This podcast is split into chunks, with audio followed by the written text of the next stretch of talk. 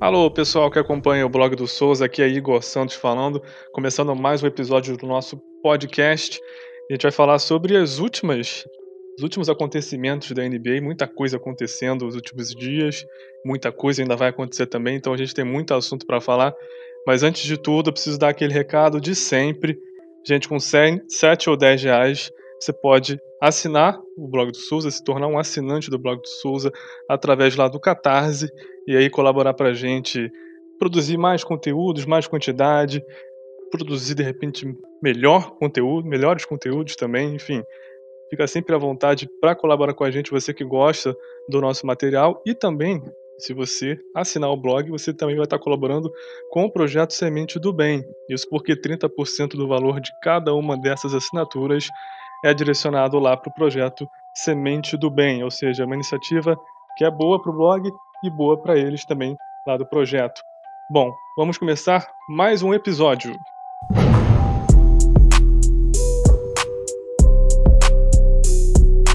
Bom, hoje aqui comigo eu não tenho um, um convidado, eu tenho uma mesa toda comigo aqui. Tem que dar as boas-vindas a cada um deles. Primeiro, vou chamar o Eduardo, Eduardo Moreira, nosso Edu, que já participou de podcasts recentemente. Eles, você já conhece a voz dele. E aí, Eduardo, tudo bem, cara? Fala, Igor. Boa noite, bom dia, boa tarde.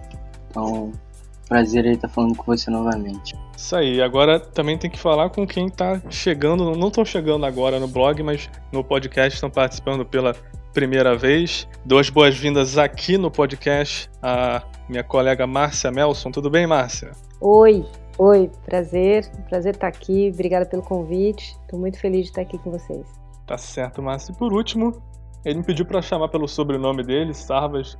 Ele disse que a galera conhece ele assim, mas vou apresentar o nosso colega Vitor Hugo Sarvas, nosso colaborador aqui do blog também. Tudo bem, Vitor? Seja bem-vindo ao nosso podcast. Salve, salve, Igor. Tudo ótimo, cara. Um prazer estar aqui pela primeira vez. Show, isso aí. Bom, gente, como eu disse no começo, a gente vai falar sobre tudo que aconteceu recentemente aí na NBA, e aconteceu muita coisa, mas eu já vou adiantando que a gente tem um assunto que a gente vai abordar mais lá na frente, ainda nessa, nessa edição, mas já dá para dar uma palhinha que é o impacto da bolha nas performances que a gente está vendo, tanto dos jogadores como também dos times. Vou trazer aqui uma, uma informação curiosa, né? Não tá difícil de perceber isso, né? Nós já tivemos os dois primeiros jogos das duas séries é, de semifinal da Conferência Leste. E se a gente reparar bem, o Miami Heat abriu 2 a 0 contra o Milwaukee Bucks e o Boston Celtics também abriu 2 a 0 contra o Toronto Raptors. E justamente essas duas equipes que abriram essa vantagem são as equipes que tão, tiveram pior classificação, né, digamos, na primeira fase, e que num esquema normal estariam, teriam jogado esses jogos 1 e 2 fora de casa.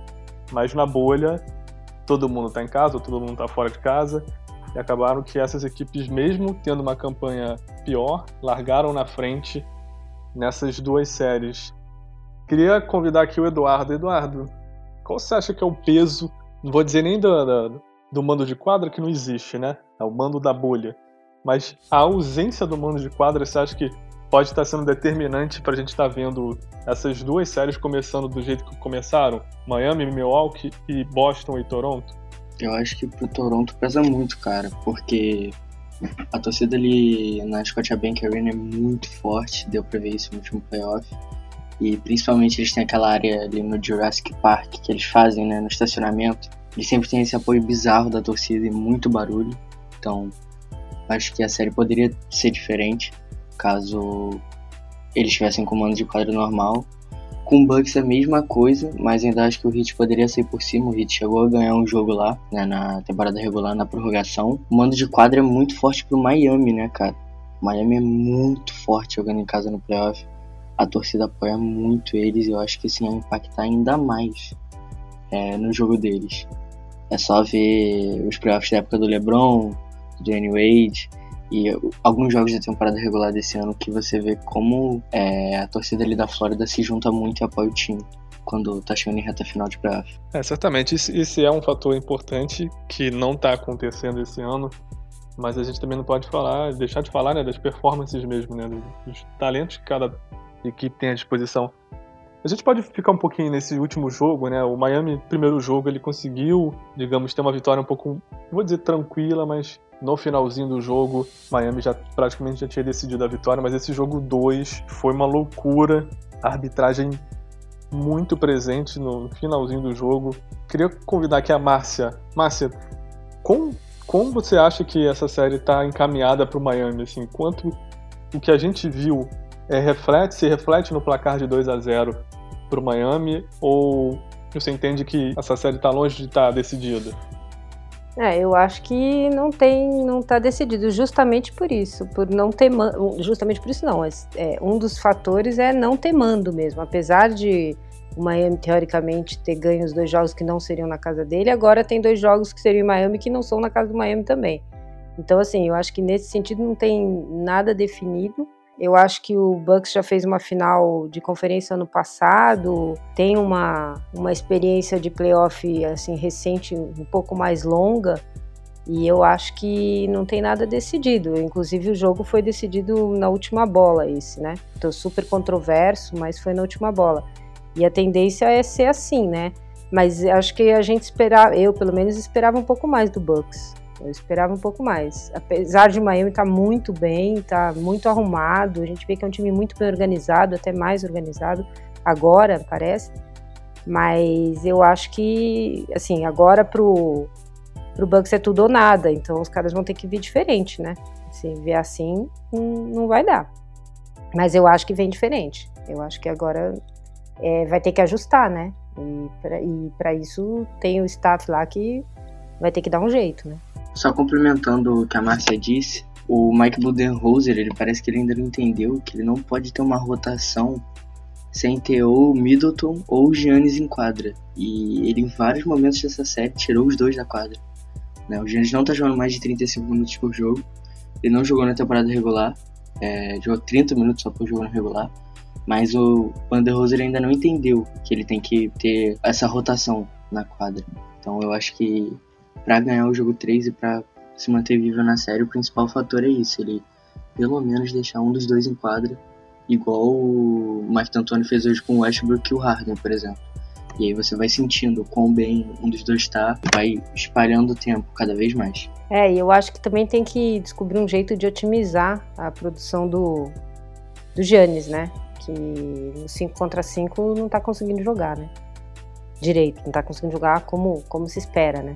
Vou aproveitar para passar a bola aqui pro Vitor, ou Sarvas, como ele prefere. O, a Márcia mesmo falou sobre ajustes, né? A gente tem um histórico do Budenholzer ser um cara que não, não faz ajustes, ou não faz, ou demora para fazer. Vitor, quais, quais ajustes você enxerga que são possíveis de fazer?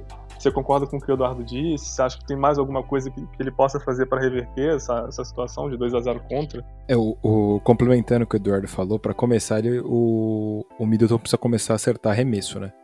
Isso já vai ajudar bastante ele a ficar na quadra, porque ele tá.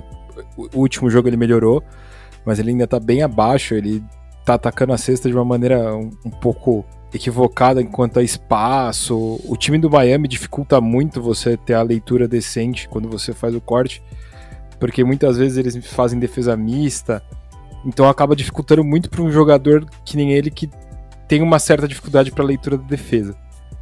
Quantos ajustes que ele pode fazer, cara? O, o Bledsoe jogou bem hoje no jogo, mas ele precisa participar mais do ataque. Ele é um excelente defensor, mesmo sofrendo muito na mão do Dragic ainda. Mas ele precisa participar mais do ataque, principalmente atacando a cesta, para conseguir abrir um pouco de espaço. E o Giannis precisa começar a pegar a bola uma, em algumas posições um pouco melhores para ele. Eles têm uma bola que ele faz um bloqueio para um, alguém, algum ball handler, e recebe essa bola na cabeça do garrafão. E eles não têm usado essa bola contra o Miami Heat. E é o único espaço que tem ali que o Antetokounmpo conseguiria jogar. Porque quando ele pega a bola de fora para atacar a cesta, parece até o técnico do Heat entra dentro do garrafão lá para proteger ele. Né? O Bana Debye tá fazendo esse trabalho muito bem de defender o, o Giannis é, contrapassado. No final do jogo hoje ele até passou muita dificuldade mas o Eric Spoelstra montou um sistema de trocas muito inteligente em cima do Giannis. E acho que isso tá fazendo muita diferença pro Heat estar tá ganhando essa série. É, a gente falou bastante do Miami contra o Milwaukee, mas agora nessa quinta-feira a gente vai ter o jogo 3 do Boston contra o Toronto e o jogo 3, no momento em que, do jeito que tá a série, né, o Boston podendo abrir 3 a 0 acaba sendo um jogo decisivo. Vou voltar ali com o Vitor. Vitor, você falou dos ajustes do Milwaukee, né?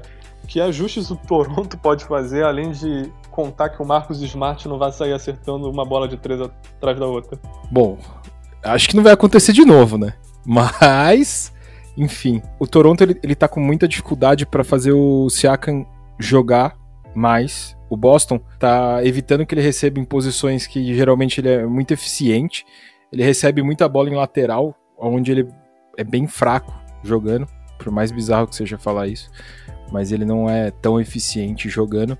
O, o Van Vliet, ele jogou bem no último jogo, ele tem jogado bem, só que ele tem feito segundos tempos bem mais fracos do que ele começa. Eu não sei exatamente porquê, mas. Tá precisando que nasça mais uma criança, talvez.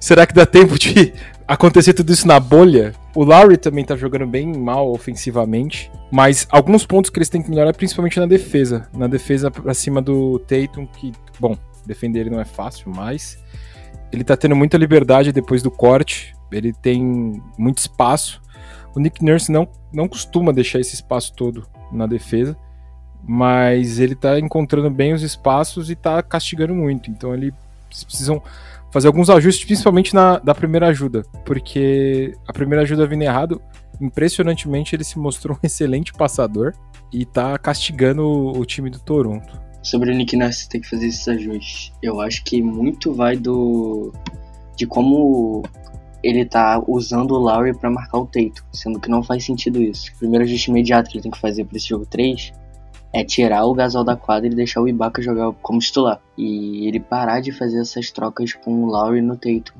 Porque toda hora vem ajuda e como você disse, é, o Tatum tá castigando muito essa ajuda do Toronto, toda hora. E aí o Lowry fica sobrecarregado defensivamente, tá tomando decisões erradas no ataque com chutes rápidos, é, às vezes ele já sai de um pick roll e nem carrega a bola com o garrafão livre, ele arremessa. Então, eu acho que a primeira coisa que o Nurse tem que fazer é ajeitar essas ajudas, porque o Tatum e o Brown estão castigando muito elas. Isso que o Kemba, no último jogo, fez um jogo bem abaixo da média, cresceu nos últimos minutos, mas poderia ser um jogo que o Boston poderia ter levado com mais calma e dominado ele, mas o Kemba jogou bem abaixo da média. Eu acho que o Boston, ele se continuar nesse jeito e o Toronto não mudar, vai ser uma varrida fácil e impressionantemente uma varrida. Né? É, eu confesso assim que eu não esperava varrida nesse, nesse momento da, da temporada, ainda mais considerando tudo que a gente tinha visto sobre o Toronto Raptors. Eu acho que então uma possível varrida do Miami, então menos ainda.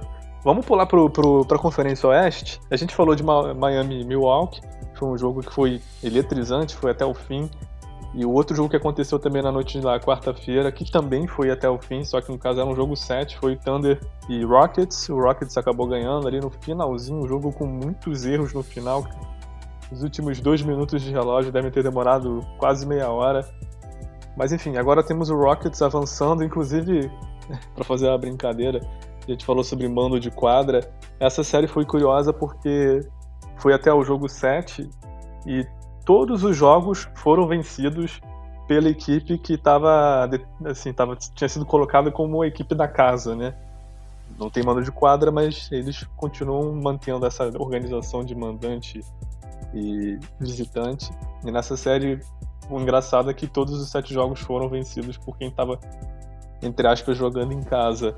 Então agora a gente tem Rockets contra o Lakers, um confronto que vai ser um, um, um duelo de, de, filosofias, né? Um time que joga sem pivô em nenhum momento contra o outro que tem uma presença de garrafão muito forte, que é o Lakers. E se a gente considerar que o Lakers também vem descansado, ele jogou, se não estou enganado, no sábado a última vez contra Portland. Então, Márcia, considerando o que a gente viu aí nessa série de primeira rodada, com também esse descanso que está tendo do, do, Lakers. Assim, eu pessoalmente acho que uma série de sete jogos ela sempre expõe os defeitos dos dois times, né? Mais do que uma série mais curta. Na sua visão, Márcia, quão favorito seria o Lakers nesse duelo contra o Rockets, até pelo que a gente viu na, na série de primeira rodada do Rockets contra o Thunder? Eu acho que teoricamente é. É favorito, Mas eu acho que, assim, é, são sete, podem ser sete jogos. E eu acho que, como são times com filosofias muito diferentes, para mim é, é, muito coisa. É, volto a falar de ajuste, assim, tem que ver como vai ser o primeiro jogo, o que, que vai prevalecer, né? Qual a filosofia que vai se sobrepor sobre a outra. Eu acho muito difícil o time do, do Houston conseguir parar um jogador como Anthony Davis, por exemplo. Então, assim, é, é, tem que ver como que começa, porque cada jogo é tipo okay, é o velho clichê do xadrez, jogo de xadrez, assim, é, é ir arrumando para não ficar, assim, tudo igual, né? Eu, eu não acredito que vai ser, assim, 4 a 0 assim, acho muito difícil, porque tem, são dois times muito bons, obviamente, e vai, um vai, eles vão se arrumando de um jogo para o outro. Mas para mim a principal dificuldade que eu vejo é o small ball do, do Houston parar o time do Lakers com o Anthony Davis. Eu acho muito difícil. Vai ter que ir de um jogo para o outro mesmo. É, a gente viu nessa série do, do Rockets contra o Thunder que o, o Rockets não teve problema com o tamanho do Thunder, assim, no caso do Steven Adams acabou sendo até um problema pro Thunder e não pro, pro, pro Rockets. É, mas o Steven Adams e Anthony Davis são muito diferentes, né? Exatamente. A gente tem um jogador que. É, eu ia até complementar isso, né? É. Falando que o tamanho simplesmente não, não, não é a questão, né? Tem que ver o que, que, é. o que, que se faz com aquele tamanho. É. Vou passar a bola aqui para Eduardo. Você quer, pode falar mais. Não, é porque o Anthony Davis, assim, ele, além de ser grande como o Adams ou até maior, ele não joga só lá dentro, né? Ele, ele joga na, na, na quadra toda, o tempo todo. Ele leva a bola, ele é, é, totalmente diferente. Eu acho que. E é um cara que já vem desequilibrando o jogo, já tem, vem sendo decisivo. E contra um time com as características do Houston, o Houston para mim vai ter que se ajustar muito, muito para conseguir parar. Fala aí, Eduardo. Eu acho que nesse jogo 1 vai sobressair o cansaço do jogo 7 entre os dois times. Entre o Houston, no caso. O Houston teve dois overtimes, se não me engano, na série contra o Oklahoma. Ou um. O jogo 1 tá marcado para sexta-feira. Então, o jogo 1 tá marcado já para sexta. O Lakers teve seis dias para descansar, então. Eu acho que no final vai prevalecer nesse jogo 1 o descanso que o Lakers teve e os treinos. Mas assim, depende também. O Vogel vai começar com o Magui porque o Harden mostrou que o small ball e fazendo troca, ele pode tornar o pivô completamente inútil. Por isso que o Jazz fugiu e perdeu o jogo de propósito na bolha para fugir do Houston. Porque o Houston mostrou que eles podem inutilizar um pivô a maneiras inexplicáveis. E um destaque muito positivo do Houston tem sido Jeff Green. É, Jeff Green, ele tem altura de ala, mas joga de pivô e se encontrou bem nesse small ball do Antônio, matando bola de três, batendo bem pra dentro do garrafão, sendo um ótimo screener pro Harden. Então eu acho que no jogo 1 vai sobressair o descanso do Lakers, mas ao longo da série o Rocco pode sim parar o LeBron, na minha opinião. E aí depende se o AD vai jogar no nível jogo 1, que ele fez contra o Portland, ou se ele vai jogar no nível jogo 3, que ele fez contra o Portland. O AD não é tão constante assim em playoff, já mostrou isso. Mas acho que o favorito não deixa de ser o Lakers. LeBron James é um fator bem bizarro. Então Acho que o Lakers deve ganhar essa série em 6, é o meu palpite. Mas mesmo assim com bastante dificuldade para passar do small ball do Houston. Vou falar agora com o Vitor. Vitor, a gente sabe que o jogo de basquete ele é, ele é muito baseado nos matchups, nos, nos confrontos individuais, assim, que, que acontecem em todas as posses de bola, mas se repetem muito ao longo de uma série. A gente tem, de um lado, o Houston com jogadores principalmente os jogadores principais da equipe são jogadores baixos, né, que tem um estilo de jogo, embora o Westbrook ataque muito a sexta seja baseado nisso, o jogo dele não deixa de ser um armador. O Harden com, com o jogo de infiltração, mas também de muita bola de três. E a gente vê do outro lado, é, enfim, um estilo muito diferente do se a gente se basear no Anthony Davis e o LeBron James também, que são os dois nomes principais do Lakers. Se a gente pensar em duelos, em matchups, é, qual você acha que pode ser o grande. onde vai estar o grande desequilíbrio dessa série? Assim? Que time não tem, não tem pessoal para conseguir defender determinado jogador, ou que time é, talvez não consiga atacar determinada deficiência do outro time? Qual você acha que pode ser o duelo ali que vai acabar decidindo essa série? Eu quero ver quem do Houston vai conseguir marcar o LeBron James, cara. Esse é o primeiro ponto antes até do Anthony Davis, o LeBron James ele é um matchup horrível pro Houston, porque além de alto, ele é muito forte. E o time do Houston, ele não é só baixo, como a grande maioria ainda é leve. Então, para marcar o LeBron já vai ser um parto. Provavelmente vai sobrar ali ou pro House, talvez eles queiram colocar um cara maior aí entre o Green, mas ele já vai ser um cara muito difícil de marcar e é engraçado que eles se baseiam em coisas opostas, né? O, o small ball do Houston contra o tall ball do, do Lakers, que o time do Lakers é imenso. Além disso, a, a dificuldade vai ser se o Danny Green vai conseguir marcar o Barba, que eu, sinceramente, pelo que o Danny Green tá fazendo até agora, acho bem difícil. Mas que nem diferente do do KC, o Anthony Davis ele não é um pivô lento. Ele não é lento igual o Adams. Na verdade, mesmo o Magui não é lento que nem o Adams. Então eles não vão ter tanta dificuldade, pelo menos para jogar em transição, que é uma coisa que o KC teve muita dificuldade nesses jogos por, com o Adams na quadra. Mas eu acho que o ponto chave vai ser tentar descobrir como é que eles vão marcar o, o LeBron James porque se ele conseguir cortar e passar a bola para quem ele quiser com muita facilidade, esse jogo não passa de cinco jogos. É, eu tenho uma, uma dúvida meio, vou dizer existencial, mas assim, a gente sabe que o contrato do Mike D'Antoni tá para encerrar agora e geralmente nessa situação ele não, não costuma ser renovado e tal. E a gente vê Houston fazendo uma aposta super ousada que, assim, por um lado vale a tentativa, mas por outro, se não funciona, ele tem Houston aí nos últimos 5, 6 anos principalmente, sempre batendo na trave ali do, do Warriors e não conseguindo avançar. Eu queria perguntar, Márcia, para você, você acha que Houston mostrando sinal de fraqueza e possivelmente sendo eliminado pelo Lakers seria um, um momento assim de uma chacoalhada, talvez, assim? Você acha que isso mostraria que por mais que o Rockets tenha tentado mudar tudo, mexer tudo, talvez a solução seja tentar outra coisa. Eu sei que eu estou me adiantando talvez muito aqui as coisas, a série nem começou ainda, mas pensando nessas situações contratuais também, é, Márcia, você acha que, que pode estar tá, a gente pode estar tá vendo o fim de, de, desse projeto de Houston como ele é atualmente? É, eu acho que é possível isso sim. Eu acho que é um time que reformulou tudo, apostando no, no, numa filosofia e eu acho que já nessa primeira rodada de, de playoff, teoricamente, se a gente olhar os times lá no começo da temporada, não sei se alguém diria que é, Houston e OKC iam para sete jogos, né? Eu esperava que não. Eu achava que seria mais tranquilo. Por tudo, né? Até pelas trocas que foram feitas, enfim. Eu acho que é o caso de mudar, sim. Eu acho que eles já bateram demais na trave. Eu tenho uma opinião pessoal em relação, no caso, eu acho que a, a performance do James Harden ela é importantíssima.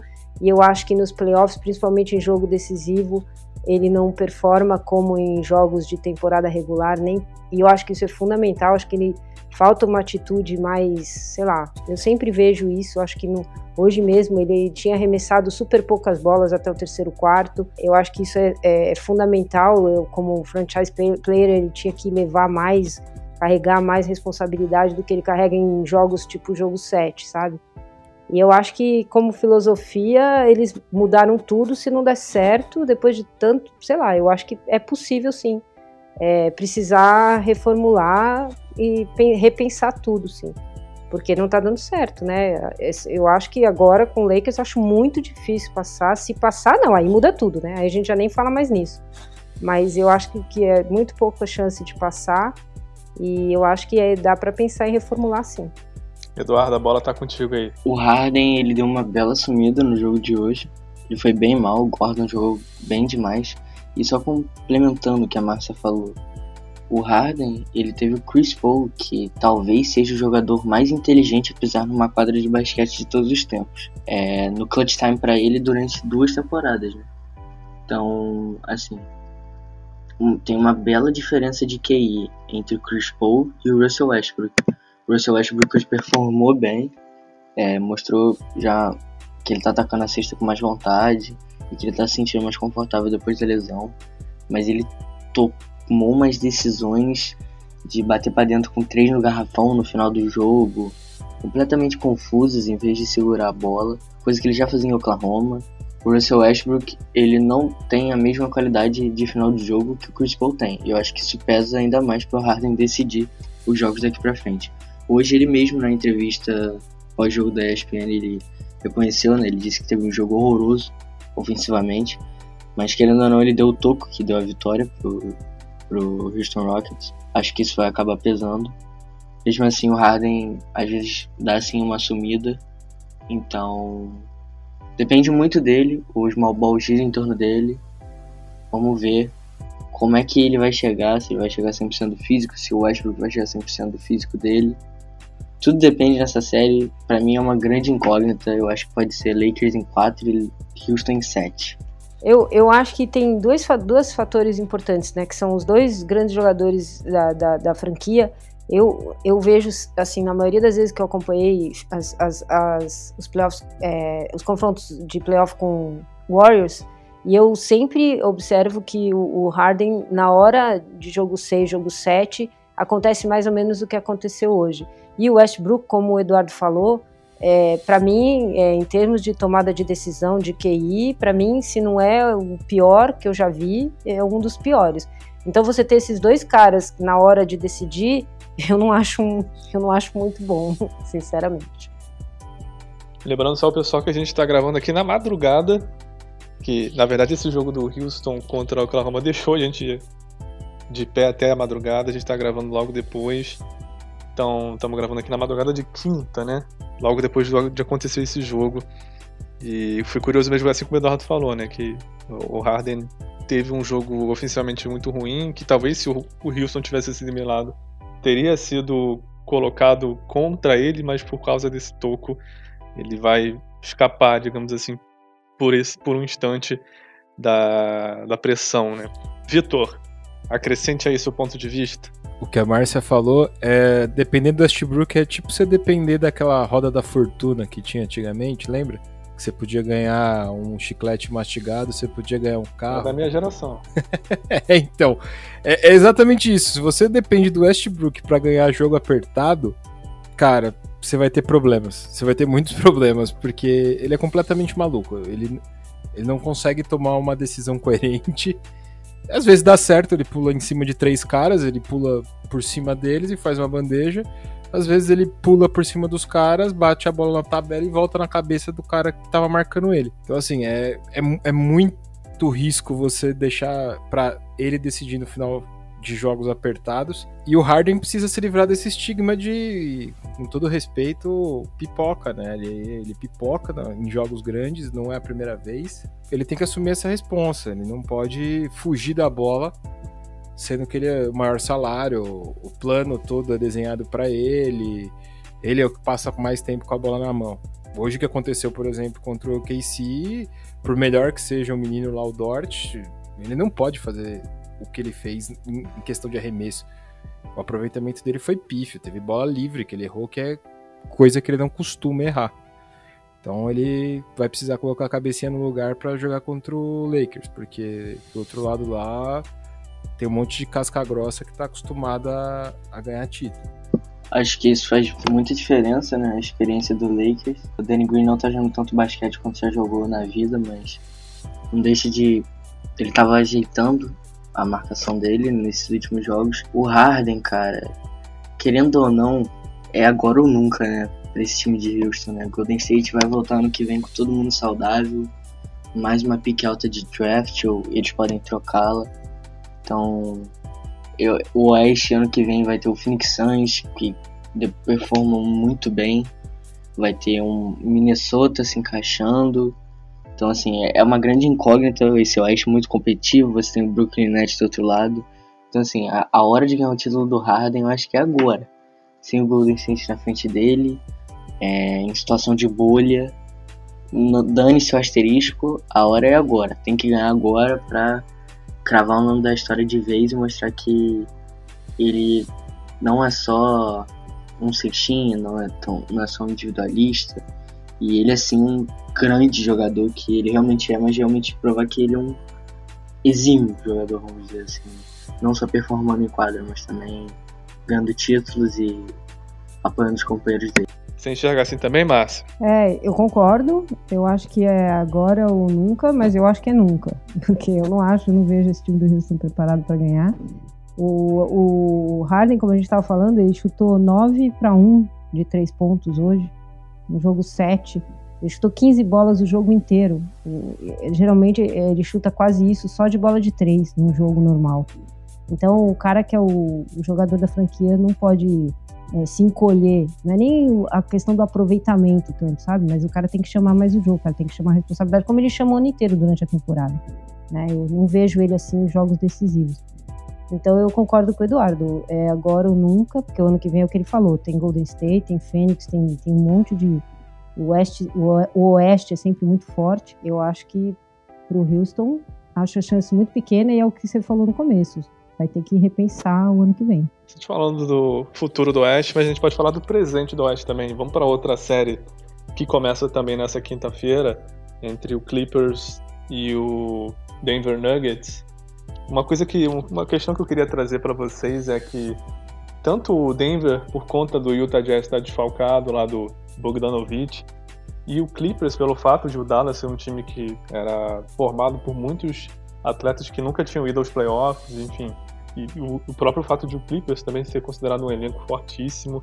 Enfim, essas duas equipes, no meu entender, é, elas passaram mais dificuldades do que se imaginava, para o que tinha se planejado antes. Né? O, o, Clippers venceu em seis jogos, mas, enfim, venceu é, apertado, com o Dallas sem poder contar com o Porzingis por praticamente metade da série. E o Denver não preciso nem falar, né? Chegou a estar perdendo de 3 a 1 Ganhou no jogo 7 depois de uma última bola que poderia ter caído e, enfim, teria ido tudo por água abaixo. Vou chamar agora Vitor Sarvas. Vitor, de tudo que aconteceu nessa primeira rodada pro Clippers e pro, pro Denver, né? Por, por, por esse sofrimento que eles passaram além da conta, o que você acha que eles aprenderam, que eles podem aplicar agora para esse duelo entre um e outro? Começar com o Clippers, é, com certeza eles vão parar de subestimar jogadores, né? Eles tomaram um cartão de visita sensacional ali do, do nosso. Uh, esqueci o nome dele. Pera. Doncic. É o nosso querido Luca? É, caramba. Porque veio o Dragic na cabeça e não saía nem a pau. Mas. Do Doncic. Você acertou o país. É, é, exatamente. É esse, esse chiado no final eu confundi. Aí o Doncic mostrou para eles que não deve subestimar nenhum jogador, porque, cara, desde o começo da série, por mais que ele já tivesse feito tudo aquilo, ficou bem claro que eles não, não achavam que ele ia fazer tanto estrago. E ele fez um belo estrago. E além disso, também o, o conseguiu utilizar melhor o Red Jackson na rotação. Ele teve bons jogos, bons momentos, mas parece que ele ainda não encontrou o momento de usar ele na quadra e alternando com o Patrick Beverly.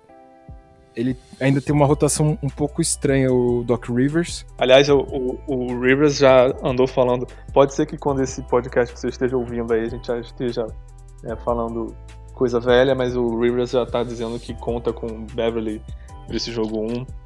Então, assim, é uma figura que não apareceu na primeira série contra, contra Dallas. Se não estou enganado, só jogou o primeiro jogo e agora pode jogar. Mas sinceramente, rapidamente aqui, eu acho que ia ser pior se o Beverly jogasse contra Dallas, porque ele ia chamar a responsa de marcar o Luca e eu acho que o Luca ia expor ele, porque o Luca ele sofreu, ele fez o que ele fez sendo alternado pelo Kawhi, que talvez seja um, o melhor two-way player da liga. E pelo Paul George, que mesmo com um desempenho horrível no ataque em alguns momentos da série, ele não deixou de performar na defesa. Então, assim, o Luca ele teve cinco defensores em cima dele o tempo todo muito altos, né? Bem altos e bem versáteis. Eu acho que se o Beverly jogasse ia ser pior, mas pra essa série acho que o Beverly pode sim fazer diferença em cima do Murray. E o Doc Rivers, cara, minha nossa senhora, o que esperar do Doc Rivers? Cara, eu adoro as rotações dele, não fazem o menor sentido. Elas são muito boas. Elas dificultam. E realmente, tipo, ele depende de jogada individual, sabe? Ele depende do Kawhi inspirado, jogando em isolation, acertar 5 bolas seguidas, igual ele fez em vários momentos na série. Kawhi fez 35 pontos e ninguém viu. O Doc, ele parece que não sabe desenhar jogada. Muita gente fala, ah, mas foi campeão em 2008, mas no time dele em 2008 tinha um três Hall of Famers, pelo menos. O Rajon Rondo talvez não seja. Mas então assim, o Doc ele tem um problema desenhando jogada e depende muito de isolation do Kawhi e do Paul George. Aí o Paul George faz o que faz em playoff. Essa série para mim, o Nuggets vai perder por causa do cansaço também. E acho que o Clippers pode muito bem, mas acho que o Clippers só não varre causa dessas rotações malucas que o Doc Rivers. É, Vitor, retoma aí. Você começou seu raciocínio, aí veio o Beverly, daqui a pouco veio o Doc Rivers e acabou que você não concluiu. Pode concluir aí, Vitor. Não, não, é, é, foi até bom. Pra concluir, só. Uh, peraí, deixa eu só lembrar onde eu tava. Tá. Então, ele vai, ele vai ter que achar uma rotação melhor, porque o, o Red Jackson não consegue marcar o Jamal Murray. Com o Gary Harris voltando também, do outro lado tem um defensor muito acima da média. E o Gary Harris mostrou isso até manco contra o Donovan Mitchell no último jogo. Então, assim, é, eles, vão, eles vão precisar tomar muito cuidado com não menosprezar o adversário, não, não entrar na quadra achando que eles são o melhor time e só por isso eles vão ganhar. E do lado do Denver, eles precisam utilizar ao máximo o Jokic para o Jokic punir o garrafão do, do Clippers, que tem alguns problemas defendendo. O Zubat é muito bom na defesa, mas ele não costuma ser bom de um contra um lá embaixo. Ele é bom na cobertura. Então, a gente viu como um def bom defensor de cobertura, que nem o Gobert também sofreu na mão do Jokic, muito. O Jokic tem que ser mais usado. Ele não foi negligenciado, mas em alguns jogos da série do Nuggets contra o Utah, o Jamal Murray, com razão, ele chutava tudo, mas mesmo nos momentos ruins ele continuava fazendo isso.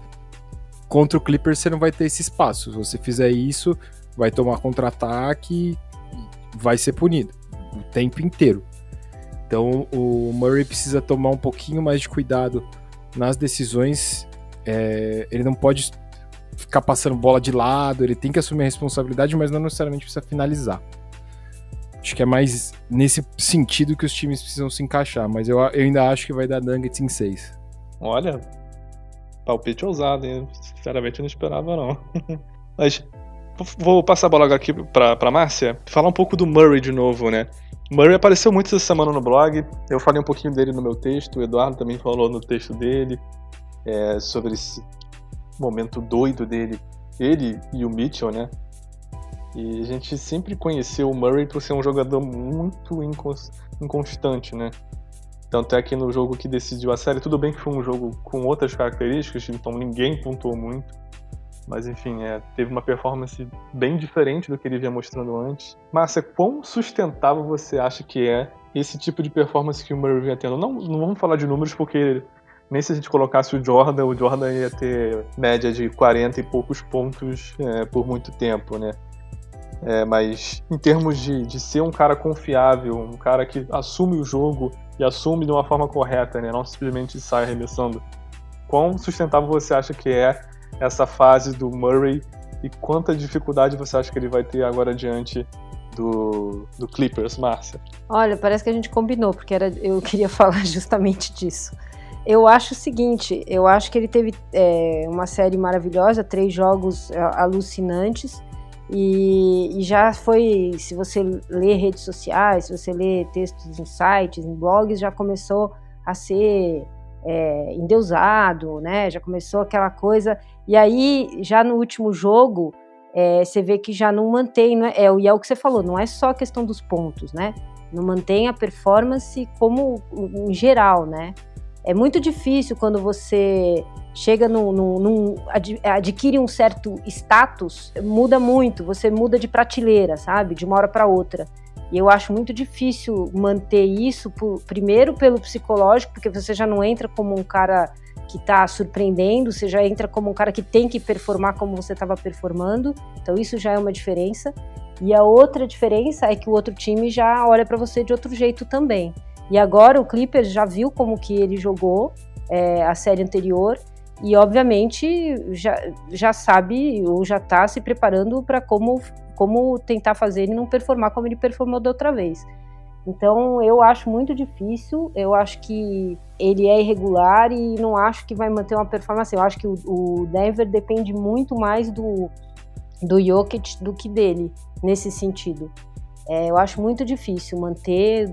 Ele vai fazer um, um ou outro jogo muito bom, mas ainda não tem experiência, ainda não tem é, estrutura, acho que emocional também, para se manter, por exemplo, diferente até do Doncic que eu acho que já tem uma outra maturidade. E eu acho que o Clippers já vem muito mais preparado para segurar ele e, e, ele vir em outro com outro status também é uma outra responsabilidade, é um outro para ele mesmo é uma cobrança diferente que faz que, que interfere na, na hora do jogo, na minha opinião.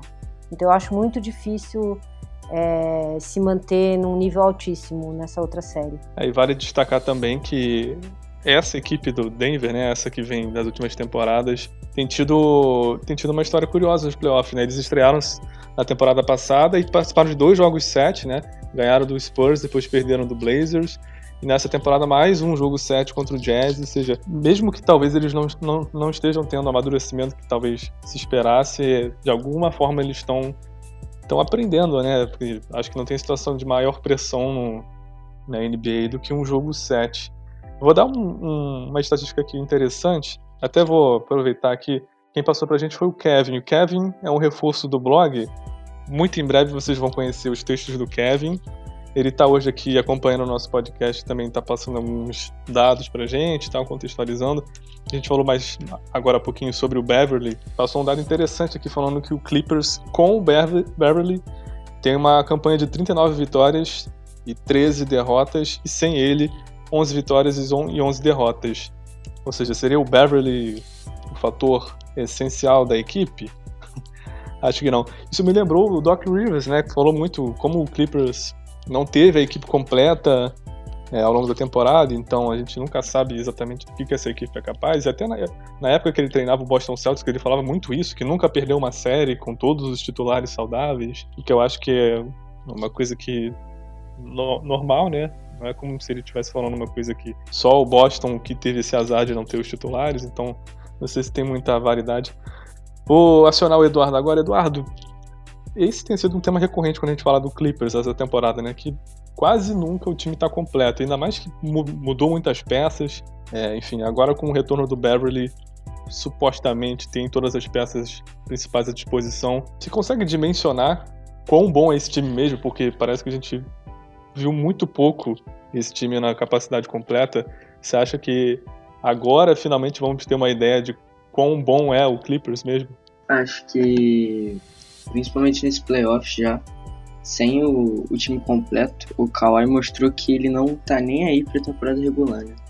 Que ele realmente joga a temporada regular de ralé. Então acho que isso influencia muito nesse time do Clippers que pode dar sim um salto de produção enorme com o time completo, né, com todas as opções de rotação do Doc, com o PG e o Kawhi continuando mantendo o desempenho deles. O PG é uma dúvida, o playoff P.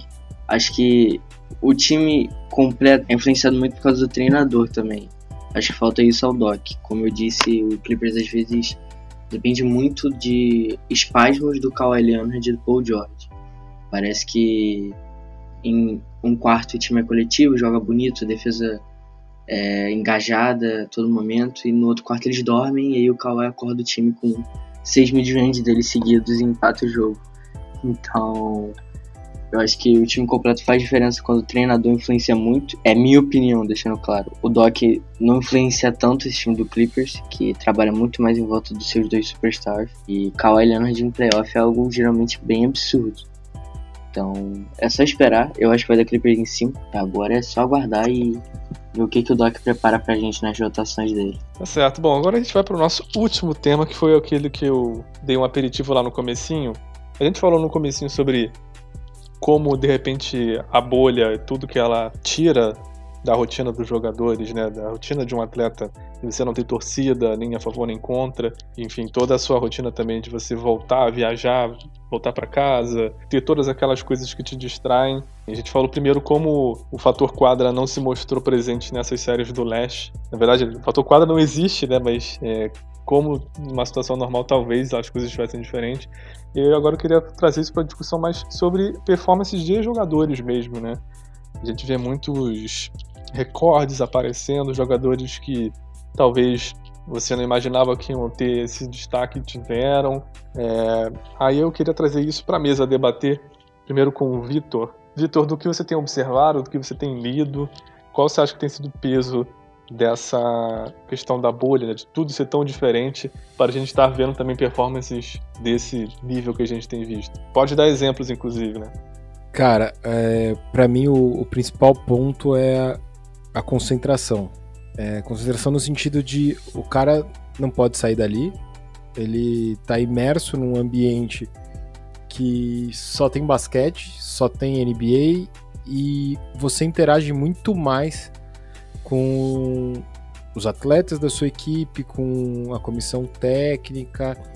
Então, essa troca, por exemplo, eu vou usar o exemplo do Dort hoje. Ele falou muito de como o Chris Paul passou confiança para ele e tudo mais. Só que será que se, se estivesse fora da bolha, eles teriam tanto tempo para estar tá junto, para conversar, para interagir? Eles teriam essa liberdade juntos e de conversar mesmo?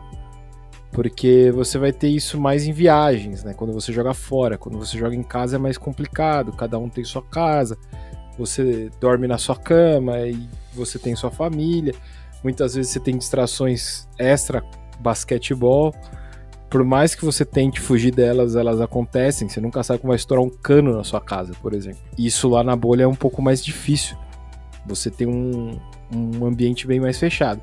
Sem contar a parte da farra também, né? O cara não, não vai passar a noite tirando Lou Williams num bar, enfim, em algum lugar que ao invés de descansar. Então isso ajudou muito a performance dos caras é, para preparação, principalmente porque eles ficaram um tempão parados e depois voltaram. Então essa retomada é, ela foi bem importante e principalmente essa convivência entre eles e, e essa troca de informação ela ficou muito mais próxima. Alguns devem sentir um pouco ficar fora, longe da família, com certeza. O vídeo do Van Vliet abraçando os filhos lá mostra bem isso. Mas em questão de basquete, tende a ajudar na performance por causa dessa imersão dentro do próprio esporte. Márcia, se tem algum algum atleta, algum jogador assim que você achou que tá muito diferente o que ele tá fazendo agora do que eu costumo ver, assim, que talvez isso possa ser atribuído justamente a, a todo o ambiente fora do comum que está sendo vivido lá na Disney? Eu acho que tiveram vários, sabe? Eu acho que o próprio Murray, o Mitchell, eles sempre foram bem, mas tiveram números e performances que não são comuns, né? É, eu acho que vários outros coadjuvantes, como o Potter Jr., que ninguém ninguém via e, e ninguém via, estava muito no começo, não estava ainda se destacando, foi muito bem, principalmente no começo da bolha, do Phoenix também, os caras foram muito bem. É, eu concordo com o que o Sargas falou, da, de, de, da tendência de estar tá mais junto, num certo ponto ajuda, é, ajuda bastante até.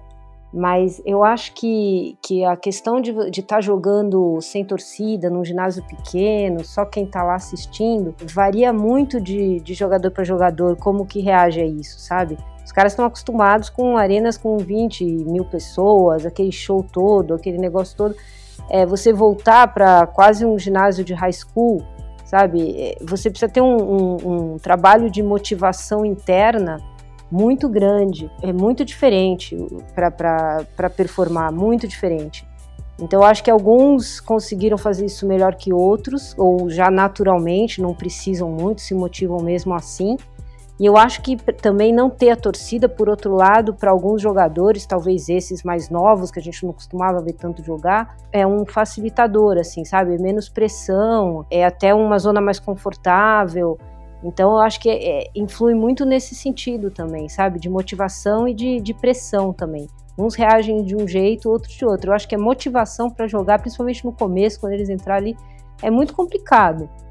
Você tá já num nível, naquele negócio absurdo de show, de, de, de, público absurdo, de barulho, e ir para um ginásio pequeno, precisa ter um, como dizem, um mindset, mexer bem nele para poder performar bem, sabe? E, e alguns estão conseguindo fazer isso muito bem, até talvez pelo contraponto de não ter pressão. Né? Eu não sei o que vocês acham disso. Eduardo pode dar agora opinião dele, ficou faltando só ele falar agora sobre esse assunto. O que, que você acha, Eduardo? Eu acho, pra começar, que o Murray nunca ia fazer 50 pontos em Salt Lake City, com aquela torcida bizarra que o Ted tem. Mas isso. Mas aí o jogo 6 seria em Salt Lake City ou seria. O jogo 6, o jogo 6 e o jogo 4 seriam em Salt Lake City, né? E não no Colorado. Então eu acho que o Murray não ia ter essa performance e o Jazz talvez poderia até ter matado o jogo. Queria ver o Jazz ganhar lá na altitude também. Mas tudo é dúvida, né? Tudo é isso. Sem dúvida nenhuma, a falta de torcida e de pressão influencia um pouco. É só ver como os famosos peladeiros estão jogando, como Jordan Clarkson aí da vida. Eles chutaram com mais confiança, sem medo de errar, sem medo de vaia. E para torcidas tão influentes como a do Toronto e a do Miami, deve fazer muita falta para os jogadores. Assim, ainda mais para o Toronto, porque se você pega o elenco de Miami, não tem ninguém ali, além do Eric Spoelstra, que estava em outros playoffs, né? O Bana Debaio não foi pro playoff com o Dwayne Wade, o Butler chegou agora, o Rookie Hero Nan e o Duncan Robinson, então assim, ninguém ali foi pro playoff com o Miami. Só o Spoelstra, só ele sabe o clima da torcida, então isso acabou não pesando tanto pro Miami. Mas sem. É, então, o próprio Hero, o primeiro playoff dele. É, é o... o... cara tá jogando num ambiente super tranquilo, né? É bem diferente. Exatamente, é exatamente. É, também concordo. O Murray nunca ia performar assim. É, tem muita, muita diferença. Para mim tem muita diferença. Eu acho que é um asterisco grande. O Houston sente falta, sentiu falta da torcida dele, por exemplo. Talvez a série poderia ser matada antes. Mas principalmente. Edu, mais ou menos, né, Edu? Porque o ano passado eles tiveram contra o Golden State jogos em casa, com já sem o Duran, e perderam em casa pro Golden State. Sim, sim. Mas, mas acho que eles não. Que eu digo que o Harden poderia estar mais focado, por exemplo. Acho que isso, ao mesmo tempo que eles têm muito foco por causa de toda a questão que está acontecendo nos Estados Unidos sobre o Black Lives Matter, né? O próprio Murray disse sobre isso, né? Na entrevista pós-jogo dele de ontem, ele disse que ganhar o jogo 7 não é mais importante que estar vivo. E o Mitchell disse que a dor que ele estava sentindo naquele momento não, não era nem comparável à dor de perder alguém e de estar morto. Então, eu acho que foco eles estão tendo por causa de todas as questões raciais que eles querem batalhar contra. Mas é bem complicado esse fator torcida, esse fator casa. Acho que o Miami Heat está sentindo falta, acho que o Toronto Raptors está sentindo falta, acho que o Luca ia ser bizarro jogando em casa com a torcida do Dallas, que é bem fanática. Tudo isso influencia, querendo ou não, e talvez a gente tenha até o início né, da próxima temporada sem torcida, né, cara? Acho que tudo é uma incógnita, mas acho que tá afetando bastante o, os times estão. Os jogadores, as performances individuais estão sendo melhoradas até por causa dessa falta de torcida. Eu, eu acho que tem um outro fator que não, não sei se é diretamente ligado com performances individuais, mas que muda bastante na bolha. Que é, não muda só para o jogador, acho que que muda muito é para quem para arbitragem. É muito diferente se apitar um jogo Houston e OKC em Houston e apitar na bolha, né? Ou Lakers, é, é, a arbitragem muda, eu acho que mudou bastante também. Eu, eu ia comentar exatamente isso agora. Mas eu, rapidinho, eu só queria fazer um papel de advogado do diabo. Vocês acham mesmo que as torcidas da NBA, que são aquelas torcidas de teatro um pouquinho mais barulhentas, fazem tanta diferença assim? Eu acho que faz. Porque eu... Acho que faz. Pro Miami cara... faz muito, cara. É, é bizarro eles, ah, eu também acho. Aquela... Pro Thunder, por exemplo, é, é, eu acho que faz. Para alguns times não fazem. Por exemplo, eu acho a torcida do Lakers bem de teatro mesmo. Ainda mais que eles estão há tanto tempo sem playoff, né? E o Clippers, por exemplo, também. Mas eu acho que, tipo, pra torcidas como Miami, como Houston, como Dallas, eu acho que faz diferença sim, cara. E faz diferença, como a Marcia disse, pra arbitragem também. Né? Eles estão tendo mais calma para apitar o jogo e tá tendo mais falta porque os jogadores estão voltando do ritmo. O início na bolha foi bizarro a quantidade de falta. Mas tá sendo bem diferente a marcação dos árbitros em um jogo de mando de quadra e um jogo neutro, né? Eu acho que faz diferença, assim, porque se a gente partir do pressuposto do, da nossa relação com as torcidas que a gente conhece, assim, realmente é muito diferente, assim, lá parece ser muito menos participativo. Mas se a gente considerar que eles sempre viveram naquele ambiente, ou seja, é aquela geralmente é a relação que eles têm com a torcida, né? Lógico que no basquete universitário é diferente, mas a maioria deles jogou um ano no basquete universitário, depois foi para a liga profissional, onde a relação da torcida já é diferente. Eu acho que faz sim, tem um peso, mas é se, se, a gente comparar dentro do contexto dos 30 times, né, um com o outro, né? Não se a gente comparar, por exemplo, a influência que a torcida na NBA tem com a influência que a torcida tem num jogo, por exemplo, de mata-mata aqui do Campeonato Brasileiro antigamente, ou na Copa do Brasil, assim. Dentro do contexto da NBA, acho que sim, faz diferença. Tem, tem algumas torcidas são mais participativas que outras, mas assim, voltando até na questão do, do, da bolha e dessa influência que a bolha tem, eu acredito que toda vez que a gente tira as certezas do, do, do jogo, né? Certeza de que vai ter uma torcida, certeza de que vai ter um árbitro que provavelmente vai ser influenciado pelo fator casa. Você mexe com, com os parâmetros, né? Tudo que você acha que é válido passa a ser duvidoso. E aí, nesse sentido, a gente também está falando do psicológico dos jogadores, essas coisas são muito variáveis. acredito que, da mesma forma que, enfim, é, alguns jogadores podem ser negativamente afetados pela falta da torcida, outros podem ser positivamente. Mas é difícil a gente entrar nessa, nessa questão porque só estando dentro da cabeça do jogador para saber mesmo. Acho que se a gente considerar que todos eles tiveram a mesma, as, entre aspas, as mesmas condições, né? É uma questão de quem se adaptou melhor. Eu acho que a gente também tem que reconhecer, né? Por exemplo, no caso do Murray, né? Quanto tempo talvez ele tenha de, dedicado para melhorar essa pausa da temporada. Então, respondendo as duas, as duas questões em uma só, eu acredito sim que a torcida faz diferença.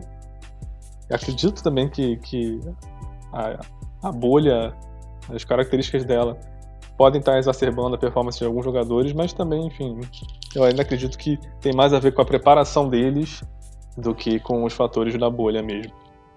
Mais alguém tem algo a acrescentar aqui? Que estamos no finalzinho agora. Só acrescentar que o Clippers já ser campeão dessa temporada com o Kawhi Leonard eu tenho para acrescentar. Tá certo, vou anotar aqui depois cobrar se caso não aconteça, tá bom? Eu aposto na final Denver e Boston. Ousado. Olha, eu não vou apostar não. Eu não vou apostar, desculpa. Vitor tem apostas? Eu sou contra também? apostas. Somos dois então.